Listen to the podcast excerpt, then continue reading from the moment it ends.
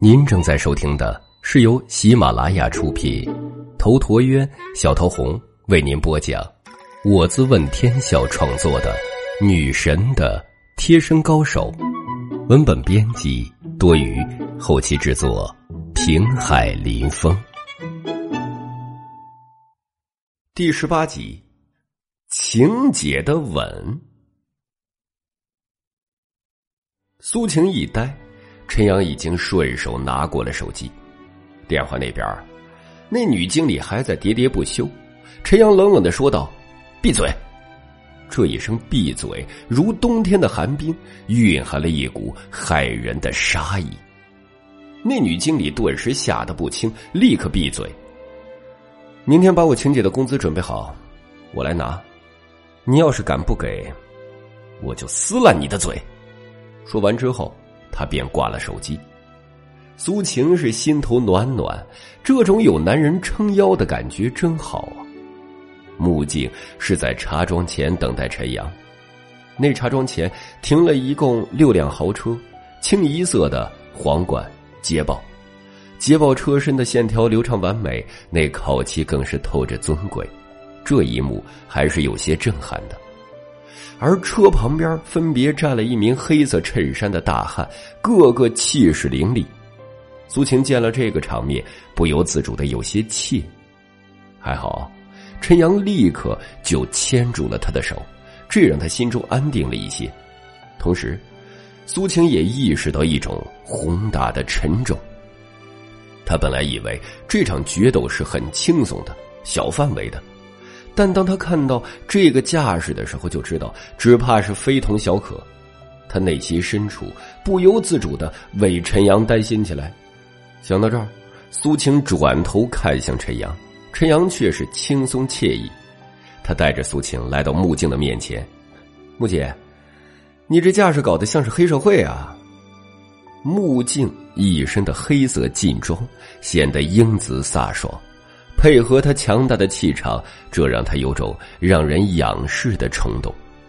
木镜淡淡一笑，却是看向苏晴：“不介绍一下身边的这位女士吗？”“哈，我的朋友，苏晴。”苏晴不好意思的抽开了手，她向木镜点手打招呼：“啊，您好，苏小姐，你好。”两人握手。随后分开，木镜又向着陈阳说道：“这一次几位大宗师都来了，罗人那边架势十足。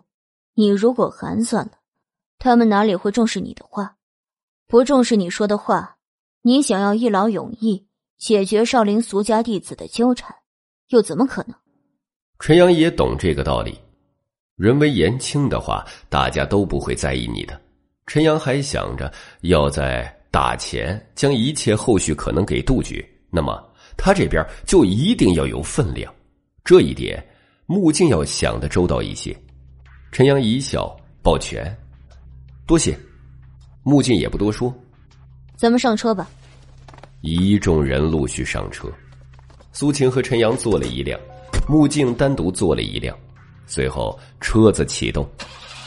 给苏晴和陈阳开车的是一名黑衣大汉。他沉着冷静，不苟言语。苏晴微微紧张，他看向陈阳，陈阳也看向他。你真的不会有事儿吗？当然不会了。苏晴心里才安定了一些。不过，晴姐，我听说女人的吻能给男人带来好运啊。我们是朋友，你能不能祝福祝福我，给我点好运？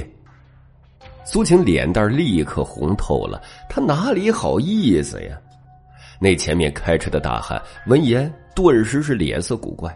陈阳这货，这个时候还不忘记泡妞。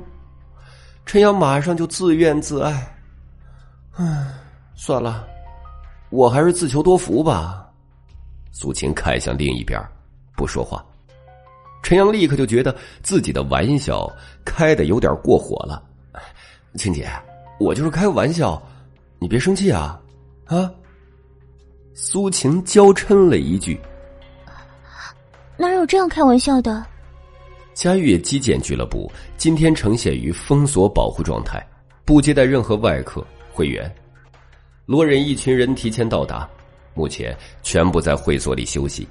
陈阳一群人到达时，还是引起了一些小小的轰动。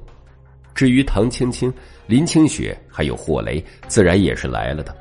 三人一直在外面等待着陈阳。当他们看见这清一色的豪车前来，看见陈阳与苏晴下车时，唐青青三人脸色有些古怪。陈阳，陈阳，林清雪与唐青青率先迎了上来。两女穿着美丽的裙子，露出精致的锁骨，美丽至极。林清雪喊了一声，她一时之间却不知道该说什么好。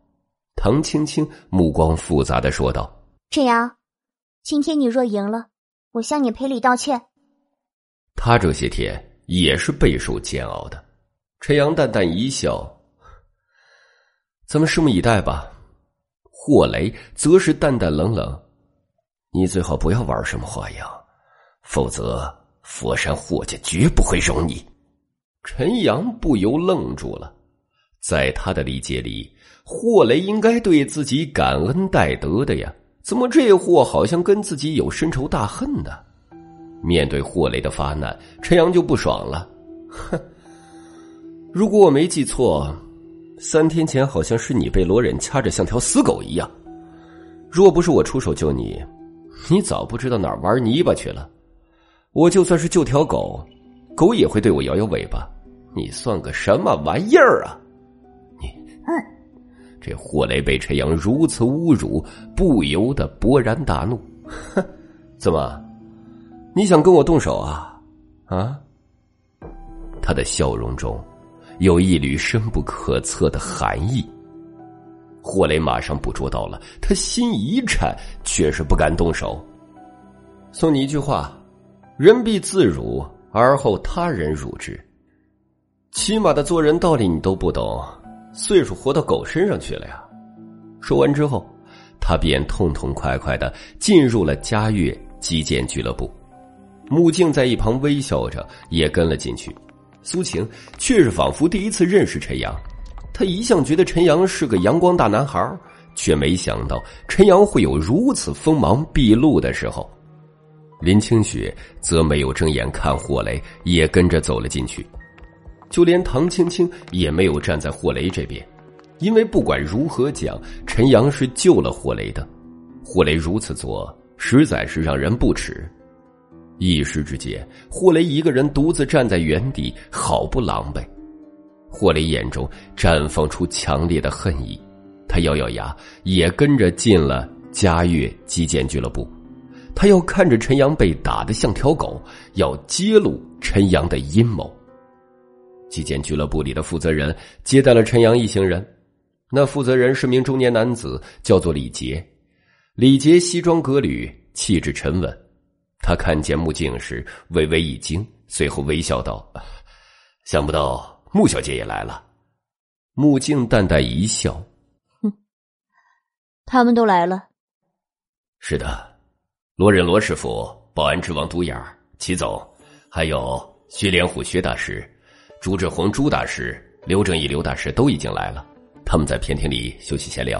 穆小姐，你要去见见他们吗？”“不用了。”待会儿自然能见面，你也给我们安排个休息的地方。好的，穆小姐。李杰给众人安排的是一间贵宾厅，非常的宽敞。安排好后，又让服务人员上来茶水和糕点。如此之后，李杰才退了下去。陈阳不由有些感激穆静，可想而知，今天如果不是穆静来了，李杰不会这么客气，自己到时候多少还是有些尴尬的。虽然陈阳不太在乎这些，但是如果是和苏晴、林清雪他们一起，他还是在乎一点面子的。众人进来后，霍雷并没有进来，他单独找了个地方休息。穆静在坐下后，忽然让手下拿进了一套衣服，他对陈阳说道：“你换上这身衣服吧。”陈阳看了过去，这是一套白色的练功服，他没有拒绝，接过了练功服。木镜准备的很周全，连白色的布鞋也给陈阳准备好了。陈阳拿了衣服去了更衣室，不一会儿后，他出现在众人的面前。这一刹，众人都是呆住了，只因为此刻的陈阳一身雪白的练功服，出尘飘逸的气质，从容镇定的风度，俨然之间，陈阳就是一代宗师，又哪里是猥琐玩世不恭的保安呢？苏青的眉目中闪出异样的光芒，唐青青与林清雪也是呆了。至于木镜，木镜淡淡点首。转眼之间，时间也就到了约定的十点，众人起身就要去击剑俱乐部的大厅里汇合。这个时候，苏晴忽然来到陈阳面前。陈阳，就在陈阳错愕的一瞬间，苏晴踮起脚。蜻蜓点水的在陈阳的脸颊上吻了一下，吻完之后，苏晴的脸蛋通红如血。本集已经播讲完毕，感谢您的收听。喜欢请订阅此专辑，更多精彩内容，喜马拉雅搜索“头陀渊讲故事”。谢谢。